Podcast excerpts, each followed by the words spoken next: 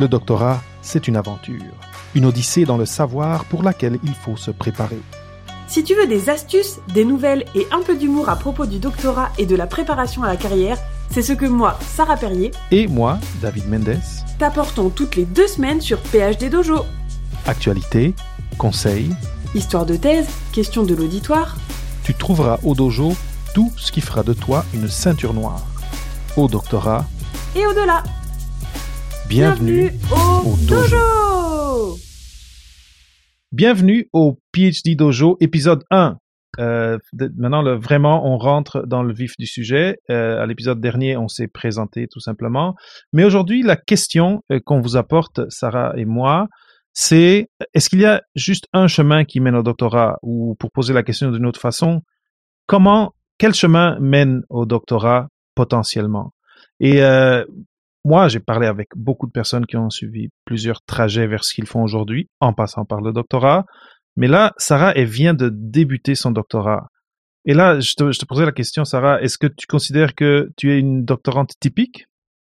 Bonjour tout le monde. Euh, alors je vais répondre à ta question en racontant un truc que j'ai écouté à un autre podcast ce matin et la personne disait moi j'ai un parcours particulier.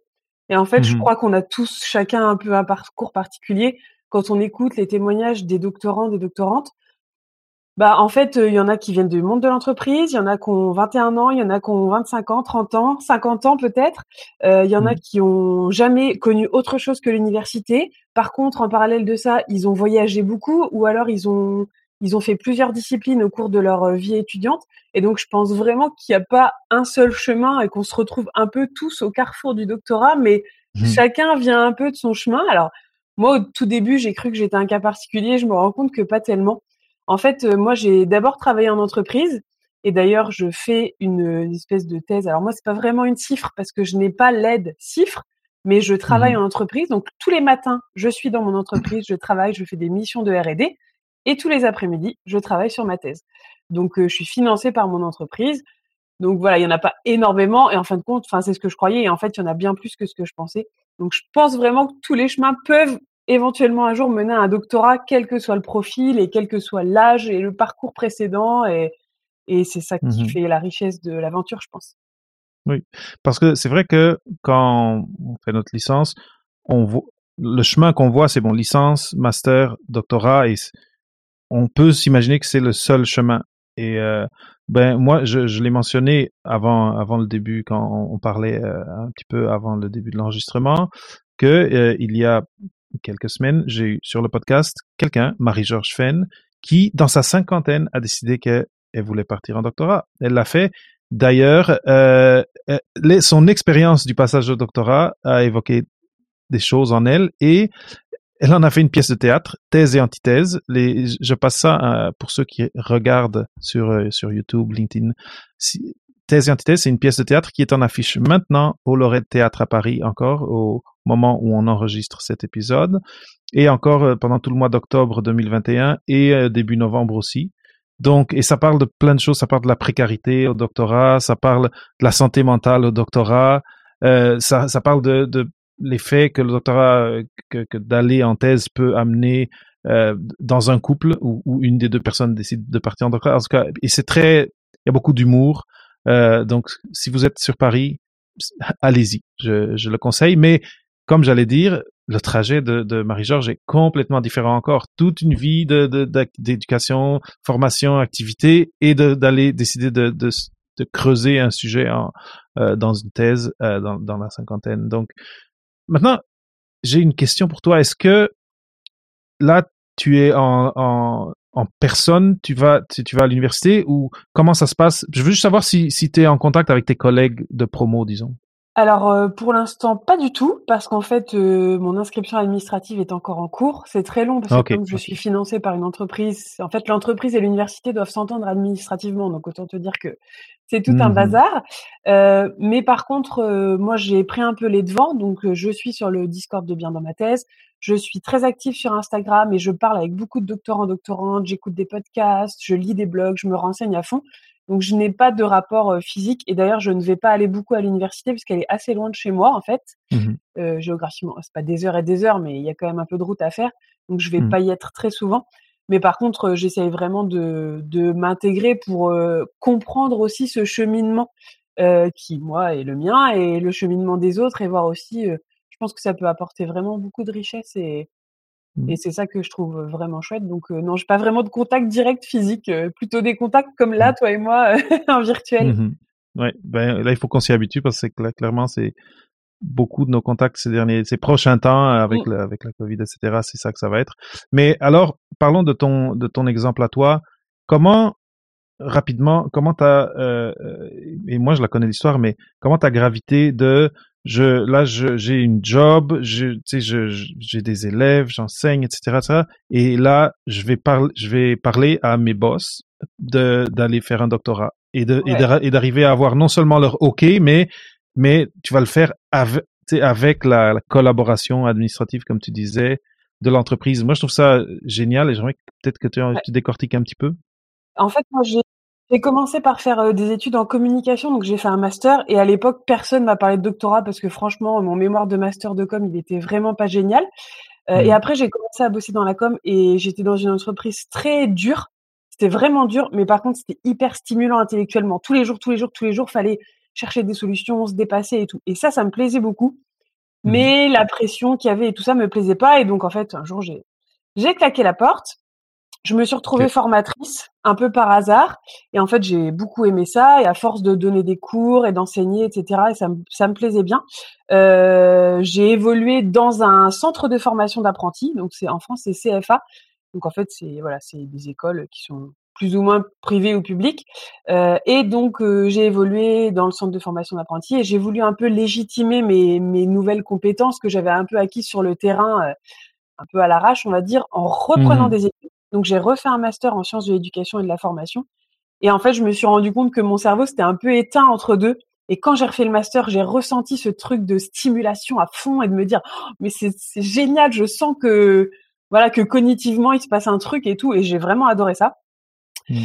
Et à la mémoire, à la soutenance pardon de mon mémoire, euh, c'est là qu'ils m'ont parlé de doctorat. Alors euh, moi je leur ai un peu rigolé au nez pour tout te dire. Euh, j'étais un peu en mode «Mmh, non on va pas faire ça parce que c'est bon j'ai eu ma dose. En fait non j'avais pas du tout eu ma dose. Euh, et quelques mois après j'ai évolué dans mon entreprise vers un poste sur l'innovation pédagogique et dedans il y avait recherche et développement. Donc gros coup de bol. En plus on a gagné un appel d'offres qui permettait de financer ce poste là. Et mmh là, comme l'idée de la thèse avait commencé à faire un peu son bout de chemin, j'ai été voir mon patron et je lui ai dit, écoute, dans recherche et développement, il y a recherche, donc euh, j'ai envie de faire une thèse. Est-ce que tu me suis, quoi? Un peu au culot. Mmh mmh mmh euh, lui, il m'a dit oui tout de suite parce qu'il est super et voilà, on est vraiment sur la même longueur d'onde sur ces éléments-là.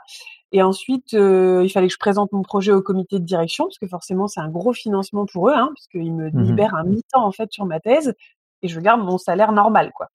Donc, et puis ils me payent les frais de scolarité, les déplacements, les colloques, tout ça. Donc j'ai présenté des belles petites slides. Alors j'avais un peu travaillé mon truc parce que comme je connais un petit peu le comité de direction, je savais un peu les mots clés qui pouvaient permettre de débloquer certaines choses.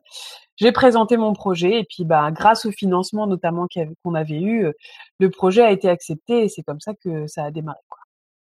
Il y a aussi, j'avais appris aussi entre deux que certains autres collègues avaient présenté des projets de thèse qui n'avaient pas été retenus parce qu'ils n'étaient pas assez en rapport avec l'entreprise. Moi, j'ai présenté mmh un projet sur l'innovation pédagogique dans les CFA à un CFA. Bon, voilà, ça, faisait sens par rapport à mes missions, par rapport à, aux stratégies qui étaient en œuvre dans l'entreprise et tout ça. Donc, mmh. il y a un petit peu de planètes qui se sont alignées et un petit peu de culot et par là-dessus un peu, mmh. on sourit, on a envie et, et voilà, ça, le tout mélangé a fait que ça a fonctionné. Quoi.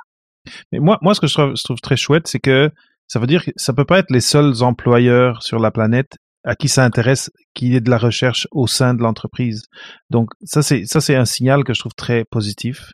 Après clairement il y a il y a un côté chance, tu étais dans cette organisation là mais quand on entend ton exemple, mais ben là peut-être on peut regarder autour et voir qu'est-ce que des choses qui m'intéressent, où est-ce qu'il y aurait des entreprises de, du tissu socio-économique euh, autour où je pourrais jouer un rôle et où je pourrais apporter quelque chose.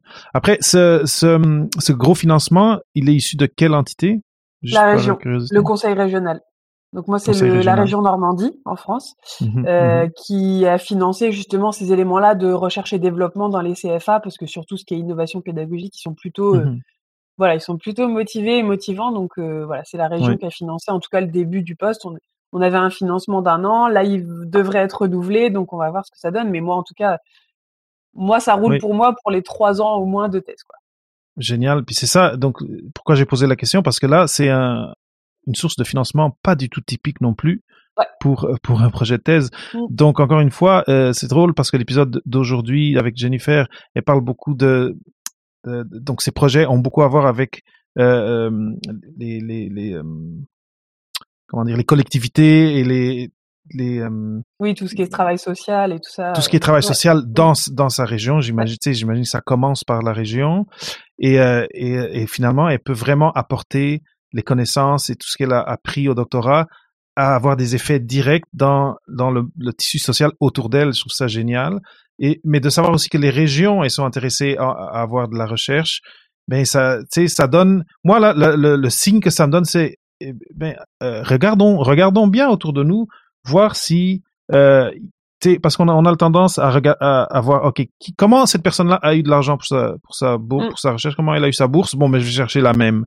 Mais c'est ça, c'est euh, en anglais ils disent to think out of the box. C'est ça. Et euh, tu parles de chance, mais bon, si si t'avais pas c'est démarcher pour avoir cette job, puis réseauter et avoir un petit peu de culot, comme tu dis. Mais le réseautage et le culot, ça va un petit peu ensemble.